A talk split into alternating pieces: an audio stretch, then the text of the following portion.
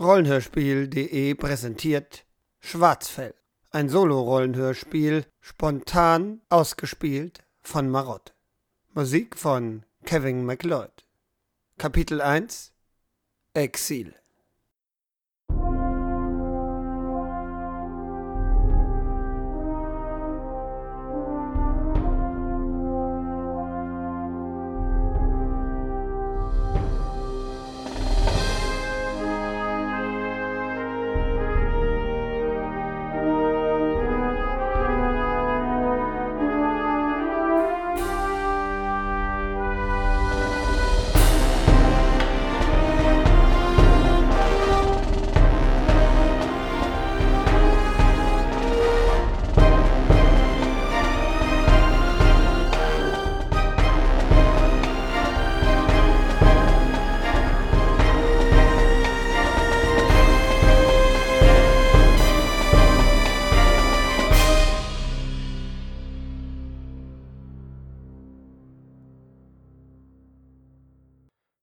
Silberner Mond hängt schwer über der nebligen Wiesenlandschaft.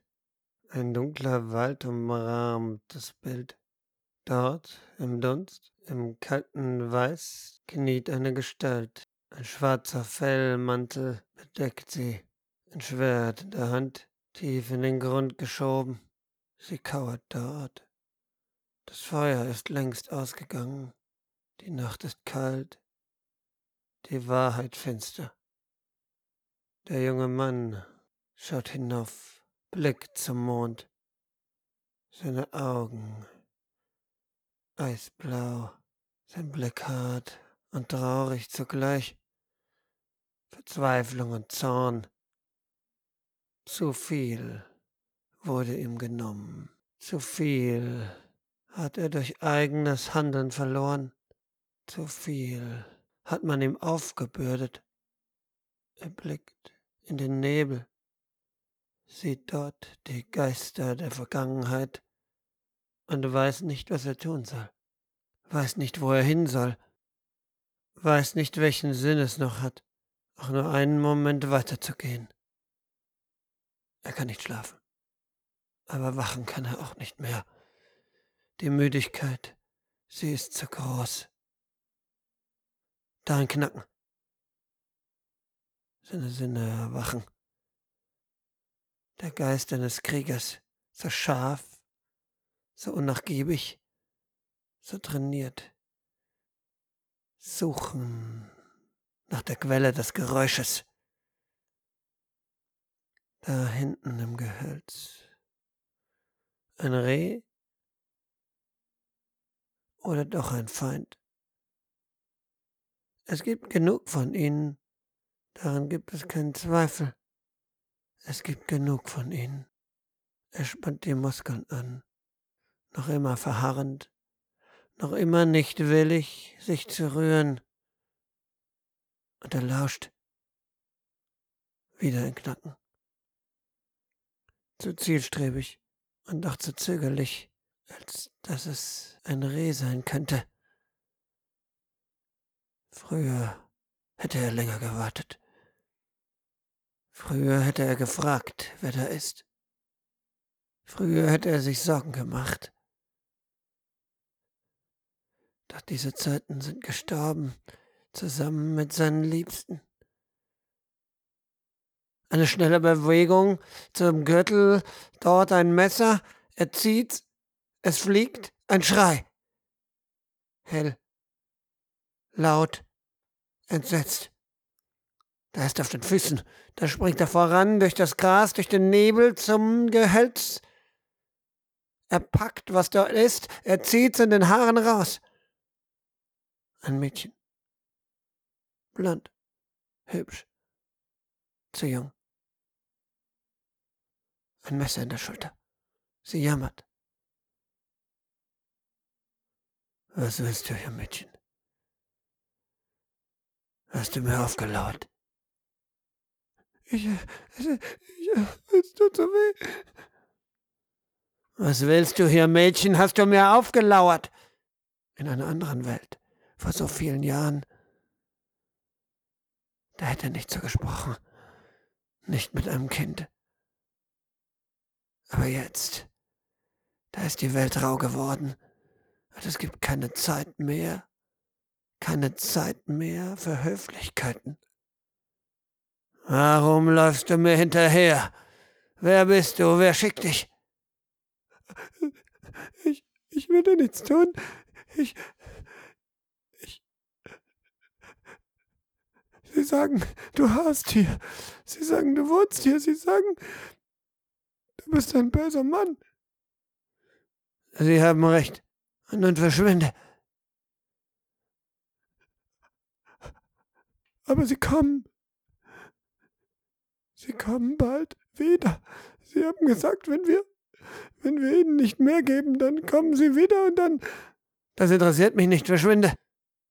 Aber meine Mutter und meine zwei Schwestern, wir sind alleine, wir sind. Es interessiert mich nicht, verschwinde. Und am Rock zieht er das Messer aus ihrer Schulter, sie schreit auf, das Blut rinnt ihr die Brust entlang. Das Mädchen, so hilflos, so schwach. Doch sie geht nicht. Sie schaut ihn mit großen Augen an.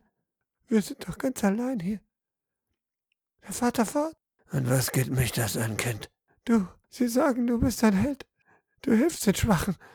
Du kämpfst für sie. Du hast zu viele Romane gelesen, Mädchen. Ich kann lesen, ja. Sie haben es mir beigebracht, die alten Geschichten, aber das meiste verstehe ich nicht.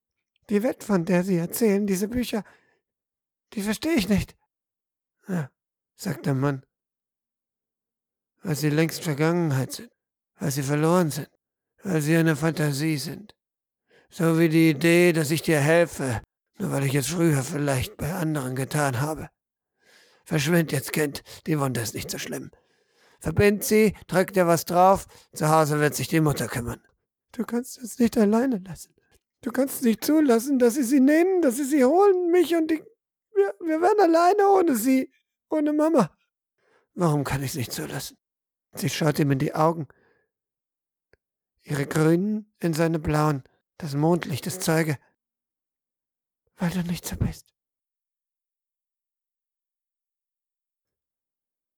In einer Hütte am Waldesrand wohnt eine kleine Familie. Emma und ihre Töchter. Emma war einst eine Stewardess.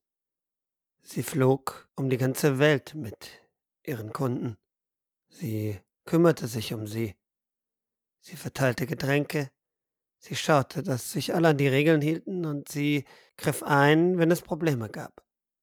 Immer milde, immer sanft, immer freundlich. Sie liebte ihren Job. Es war ein guter. Dann änderte sich die Welt.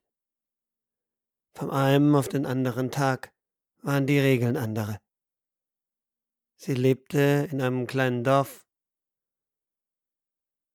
machte Feldarbeit, fand einen Mann, gewöhnte sich daran, dass sie nun in anderen Zeiten lebte. So ist das eben manchmal. Manchmal ändert sich die Welt und man muss sich anpassen. Als keine Technik mehr funktionierte, rückten die Menschen näher aneinander. Kleine Dörfer statt große Städte.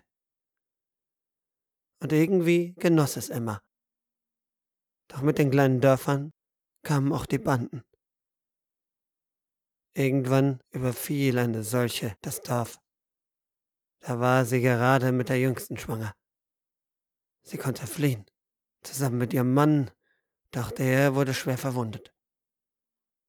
Sie lebten eine ganze Weile hier in dieser Hütte. Sie sorgte sich um ihn, sie kümmerte sich um ihn, sie stellte sicher, dass es ihm gut geht, doch von der Wunde erholte er sich nie. Ohne moderne Medizin war sein Schicksal bald besiegelt. Seitdem lebt Emma hier. Mit den Kindern, sie traut sich nicht mehr in ein Dorf. Hin und wieder muss sie natürlich, um Nahrung zu tauschen.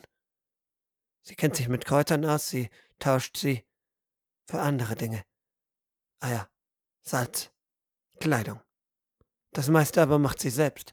Sie traut sich nicht in die Zivilisation, die keine mehr ist.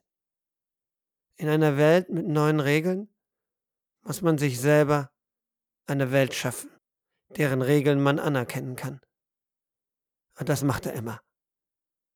Die drei Töchter, sie wurden älter. Eines Tages aber entdeckte sie eine Gruppe von Männern, als sie im Wald war. Sie taten ihr erst nichts, wollten wissen, wo sie wohnte, verfolgten sie, und schließlich, als sie herausfanden, wo ihre Hütte war, kamen sie, belästigten sie, wollten Geld oder andere Wertsachen. Einer von ihnen wollte mehr. Sie konnte sie vertrösten. Da sie sich gut mit Kräutern auskannte, konnte sie sich nützlich machen, gab ihnen das eine, das andere, gegen Magengrimm, gegen Schmerzen. So taten sie ihr erstmal nichts. Aber mit jedem Mal, da sie kamen, wurden sie aufdringlicher. Heute sind sie da. Der mit der schiefen Nase steht nun direkt vor ihr. Komm her, Schätzchen. Ich hab von dir geträumt. Ich hab mir gedacht, vielleicht hast du ein bisschen mehr als nur diese schnellen Kräuter vermischt heute Nacht. Emma schaut ihn an. Ein hässlicher, widerlicher Mann, nicht vom Aussehen, von der Seele her, sie kann's erkennen. Ein finsterer Kerl, den die Welt finsterer gemacht hat. Früher im Anzug und Krawatte herummarschiert und hätte sich groß getan, wahrscheinlich ohne großen Erfolg. Heute hat er Felle an und ein schlecht geschmiedetes Schwert. Dunkle, böse Augen, die zu viel gesehen haben. Raue, wunde Hände. Und Gier. Blanke Gier. Er packt sie am Handgelenk, er zieht sie zu sich, er greift ihr in den Hintern, sie schreit auf, sie will sich wehren, die anderen halten sie fest. Er drückt sie auf ihre Schlafstätte. Sie schreit nochmal. Sie greift nach dem Dolch. Sie hat ihn unter dem Kissen und sie kriegt ihn und sie fasst ihn und sie greift und sie schneidet und er schreit auf und schlägt ihr ins Gesicht. Sie lässt ihn durchlos, er schlägt zu hart. Hör auf, du Schlampe, hör auf damit. Jetzt zieh dich nicht. Ich will doch nur ein bisschen Spaß mit dir. Du wirst Spaß haben, ich versprech's dir. Wahnsinn in seinen Augen. Ein Wahnsinn, geboren aus einer Veränderung, die er nicht verstanden hat.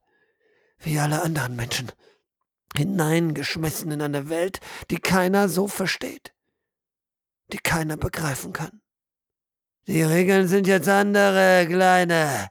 Jetzt pass dich an, sagt er und weiß nicht, was er redet. Er versucht eher, das Hemd aufzureißen. Die ersten Knöpfe gehen auf. Der Stoff reißt. Sie hat so lange daran gearbeitet. Sie schreit. Sie will noch mal nach ihm schlagen. Einer hält sie fest. Heute wird's passieren. Die Mädchen. Sie hört sie wimmern. Sie hocken in der Ecke. Denen haben sie noch nichts getan, zum Glück. Doch einer schaut jetzt rüber. Wenn sie nicht spurt, dann können wir ja. Der Satz bleibt unvollendet, denn die Tür kracht auf. Plötzlich geht alles ganz schnell. Emma weiß gar nicht, wie ihr geschieht. Sie hört ein Gurgeln, ein noch ein Schrei, einer stöhnt auf, ein anderer zieht eine Waffe. Ein Hieb, so fest, dass jemand gegen eine Wand geschleudert wird. Ein dumpfer Aufprall. Die Balken brechen. Jetzt blickt sie in die Ich-Richtung, weil auch ihr Bedränger in die Richtung blickt. Sie kann es sehen. Da ist ein Mann, eine Gestalt in einem schwarzen Fell. Er hat ein blutiges Schwert. In der anderen Hand hält er einen der Bedränger. Er drückt ihm die Kehle zu. Wahnsinn in den Augen des Mannes mit dem schwarzen Fell. Er sieht gut aus ist noch jung. Wie ein Dämon sieht er aus mit den langen blonden Haaren, den stahlblauen Augen und der Kühle im Gesicht. Er lässt den los, weil der, der auf ihr sitzt, aufgesprungen ist, das Schwert erhoben. Er versucht, den Eindringling niederzustrecken, doch der weicht schnell aus, mit einer Geschwindigkeit, die nicht menschlich ist. Ist er einer von ihnen? Einer von jenen? fragt sich Emma. Und so scheint's, denn auch sein Faustschlag ist so heftig, so brutal, dass es die Nase des Mannes so sofort bricht, nach innen drückt, ein fürchterliches Geräusch, der stöhnt auf und dann der Schwerthieb über die Brust, Blut. Teilt ihm die Brust auf. Der Blonde steht da, blutbespritzt, schaut sie an. Hinter ihm kriecht etwas durch die Tür ihre älteste Tochter.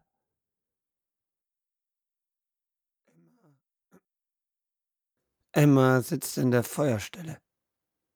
Darüber hängt ein Topf mit Suppe. Sie schaut durch den Dampf auf die andere Seite. Dort sitzt der junge Mann. Sie betrachtet ihn wieder. Das lange blonde Haar, die feinen Gesichtszüge, die stahlblauen Augen. Er ist fast zu schön für die Härte, die er vorher gezeigt hat. Emma streichelt geistesabwesend ihre Töchter. Die eine ist rechts an sie geschmiegt, die zweite links und die dritte sitzt ihr auf dem Schoß. Eingeschlafen. Wieder blickt sie in des fremden Augen. Früher hätte sie so einen Jungen unwiderstehlich gefunden. Doch in seinen Augen schimmert eine Grausamkeit, die ihr Angst macht. Sie kennt sie gut. Sie hat sie in so vielen Männeraugen schon erblickt. In der alten Zeit gab es diese Härte nicht. Nur die wenigsten hatten sie. Ein paar Soldaten, die aus Afghanistan zurückgekommen waren, ein Polizist vielleicht, der in Notwehr jemanden erschossen hatte. Es war die Grausamkeit eines Blickes, der den Tod mit eigenen Augen gesehen hatte, der ihn herbeigefügt hatte. Heutzutage hatten ihn die meisten Männer, viele zumindest, jene die reichsten. Jene seiner Art hatten sie immer. Wie, wie heißt du? traut sie sich schließlich zu fragen. Er blickt auf. Daniel, antwortet er. Daniel, ich bin Emma. Er nickt, als wäre das von Anfang an klar gewesen. Warum? Wieder blickt er auf. So hat man mich eben genannt. Nein, ich meine, warum du mich gerettet hast. Die glasigen Augen, sie fixieren sie nicht richtig. Sie scheinen sie durch den Dampf gar nicht so richtig zu sehen. Lange schweigt er. Dann setzt er an. Ich.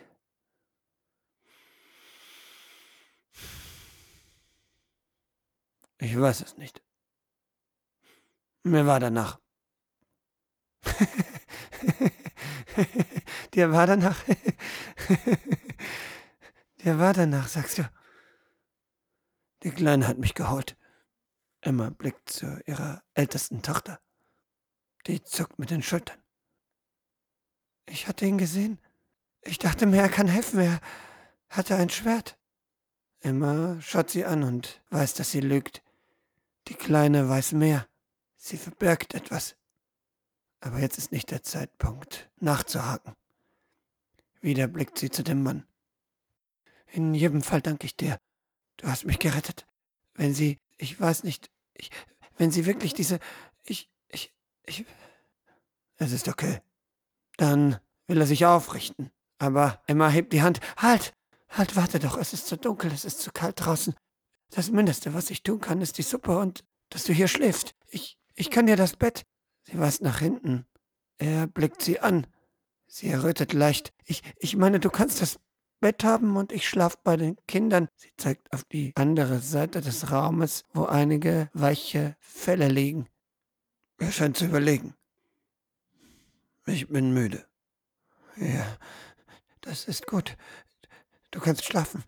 Iss erst, und sie nimmt eine Schale und sie schöpft mit einer hölzernen Kelle in sie hinein, reicht über den Topf dem Mann das Essen. Er riecht daran und seufzt. Hm. Ja. In den Augen, da ist was. Eine Erinnerung. Sie kann es genau erkennen. eine Erinnerung an eine alte Zeit, an eine andere Suppe, an eine Zeit, in der diese Traurigkeit, diese Qual, dieser Hass, dieser Zorn noch nicht in seinen Augen war. Er blickt sie an und nimmt die Schale. Danke dir. Dann schlürft er, und eine Weile gibt es kein anderes Geräusch, nur das Knistern des Feuers und das Schlürfen des Mannes. Auch die Mädchen kriegen Schalen, auch sie schlürfen. Emma fragt sich, was mit ihm geschehen ist. So jung er doch ist, so viel Traurigkeit, so viel Zorn, was ihm widerfahren ist.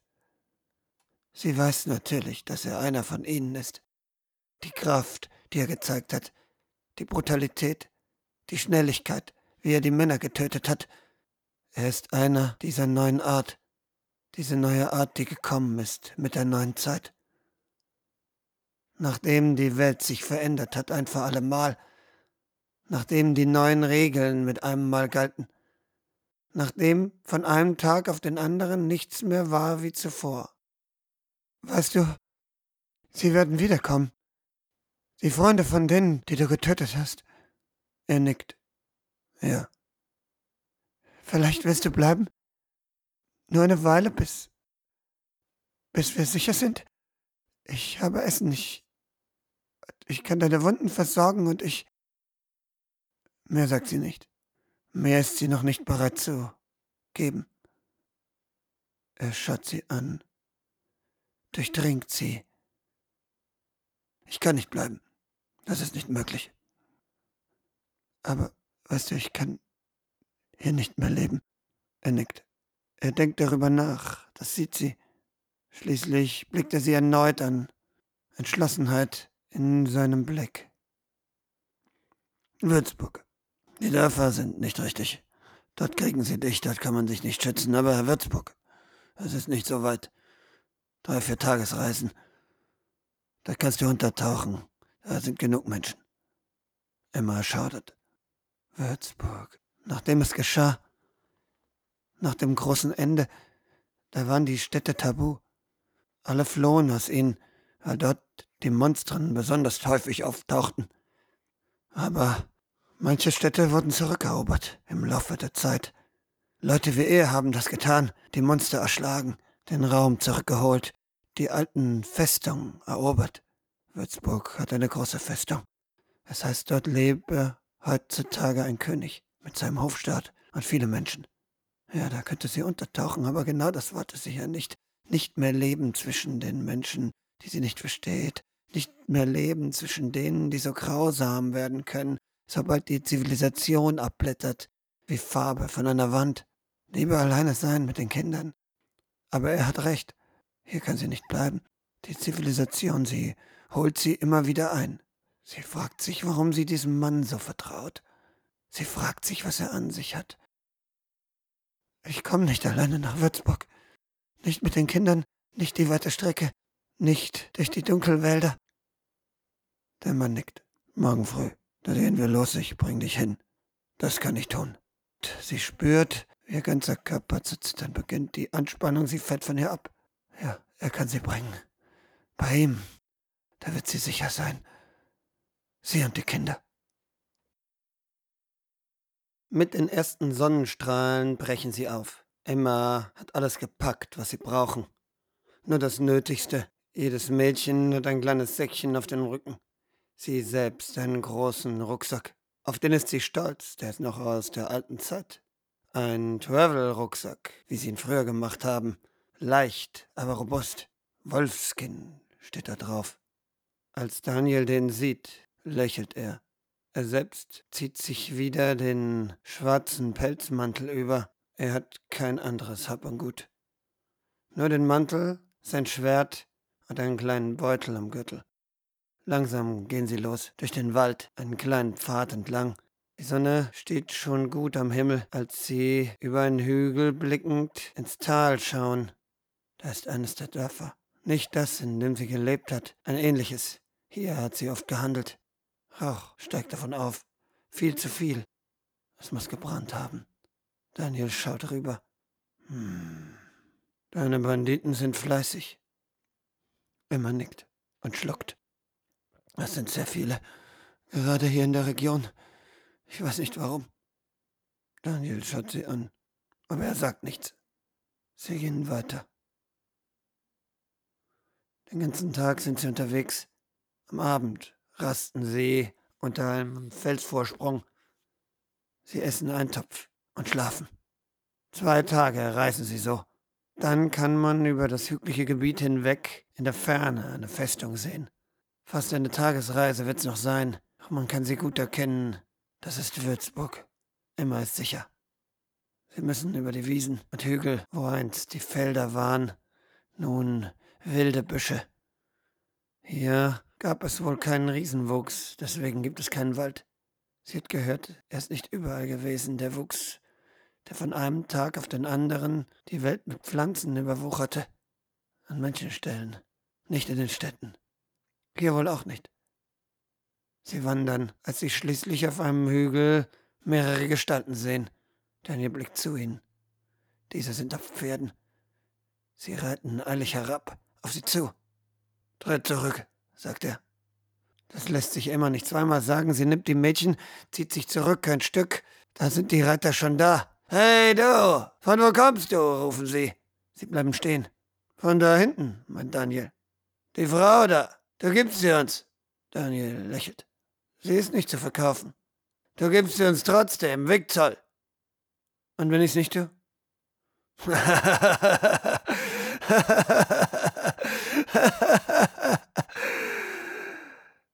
Jetzt gib sie her. Die Mädchen brauchen wir nicht. Aber die da wollen wir, sie ist hübsch. Wohl keine Sklavenhändler, denkt Emma. Sonst hätten sie die Mädchen gewollt. Sklavenhändler. Allein das Wort, wenn sie darüber nachdenkt, da wird's ihr ganz kalt. In der alten Zeit, da hat es offiziell keine Sklaven mehr gegeben. In Afrika natürlich doch noch. Inoffiziell. Mafiabanden, Schmugglerbanden hatten Frauen verkauft an Prostitution und anderes. Aber heutzutage ist das anders. Heutzutage nehmen sich die Starken, was sie wollen. Das Gesetz ist das der Faust. Der eine reitet heran, er will Daniel packen. Er scheint nicht zu begreifen, mit was er es zu tun hat. Er packt Daniel am Fellkragen, will ihn zu sich hochziehen. Hör zu, Bürschchen. Doch da bewegt sich dieser blitzschnell, greift dem anderen am Arm, zieht, reißt ihn vom Pferd auf den Boden. Und bevor der irgendwas machen kann, bevor die anderen ihre Schwerter ziehen kann, hat er dem das Genick mit dem Fuß gebrochen. Ein schneller, heftiger Tritt. Es macht ein lautes Knacken. Die anderen zwei schauen entsetzt auf. Doch Daniel ist schon da. Das Schwert zwischen ihnen. Erst zum einen, dann zum anderen. Beide stürzen. Was Daniel nicht gesehen hat, ist der Mann, der vierte, oben auf dem Hügel, der mit dem Bogen, der schießt. Er verfehlt. Der Pfeil saust durch die Luft an Daniel vorbei. Und der Schmerz, den Emma fühlt, ist kurz, aber heftig. Sie spuckt Blut. Sie krümmt sich zusammen, die Mädchen schreien laut auf. Daniel fährt herum. Die Mädchen, sie jammern. Der Mann setzt einen zweiten Pfeil auf. Daniel schaut wieder zum Hügel hinauf. Dann saust seine Hand zum Gürtel. Da ist noch ein Messer. Es fliegt durch die Luft. Bevor der Mann den Pfeil absenden kann, trifft ihm das Messer im Hals. Der Mann keucht, gurgelt, Blut spritzt, dann kippt er um. Wieder blickt Daniel zur sterbenden Frau. Auch sie spuckt Blut, sie ist bleich. Emma kann nur noch an eins denken. Die, die. Red nicht, Frau. Aber sie blickt zu ihren Kindern. Daniel nickt. Ich bring sie in Sicherheit. Dann stirbt Emma. Die Mädchen schauen durch einen Vorhang in den Hauptraum des Bauernhauses. Ihre verquollenen Augen blicken angespannt zu dem jungen Mann, der sie hierher gebracht hat. Dieser nimmt nach einiger Diskussion mit dem Bauern einen Beutel von seinem Gürtel und legt ihn auf den Tisch. Der Mann nimmt ihn, schaut hinein, zählt. Dann nickt er. Wenn ich sie wieder abhole, sagt Daniel, will ich sie in einem Stück haben und gesund. Hast du das verstanden? Der Bauer nickt. Seine Frau, die am Herd steht, schaut gierig zum Beutel. Daniel bemerkt den Blick und schaut zu ihr. Alle drei. Die Bauern nicken. Daniel steht auf, geht zum Vorhang und zieht ihn zur Seite. Er geht in die Hocke. Ich kann euch nicht mitnehmen. Nicht jetzt. Es gibt einen Ort, wo ihr sicher seid, wo es euch gut gehen wird. Aber da kann ich jetzt nicht hin. Ich komme wieder. Das schuld ich eurer Mutter. Ich komme wieder und bringe euch dahin. Seid brav. Bleibt hier. Rennt nicht weg. Denn dann kann ich euch nicht mehr finden. Die Älteste schaut Daniel an. Sie lächelt schließlich. Ihre Hand gleitet zu seinem Kinn. Ich wusste gleich, dass du uns hilfst. Die Tränen kann sie kaum zurückhalten. Ich wusste gleich, dass du uns hilfst. Ich muss jetzt los. Aber sie packt in sein Haar, verhindert, dass er aufsteht. Du bist er, oder? Wer? Er. Sie blickt zum Fellmantel. Der Pelz. Der Wolfspelz.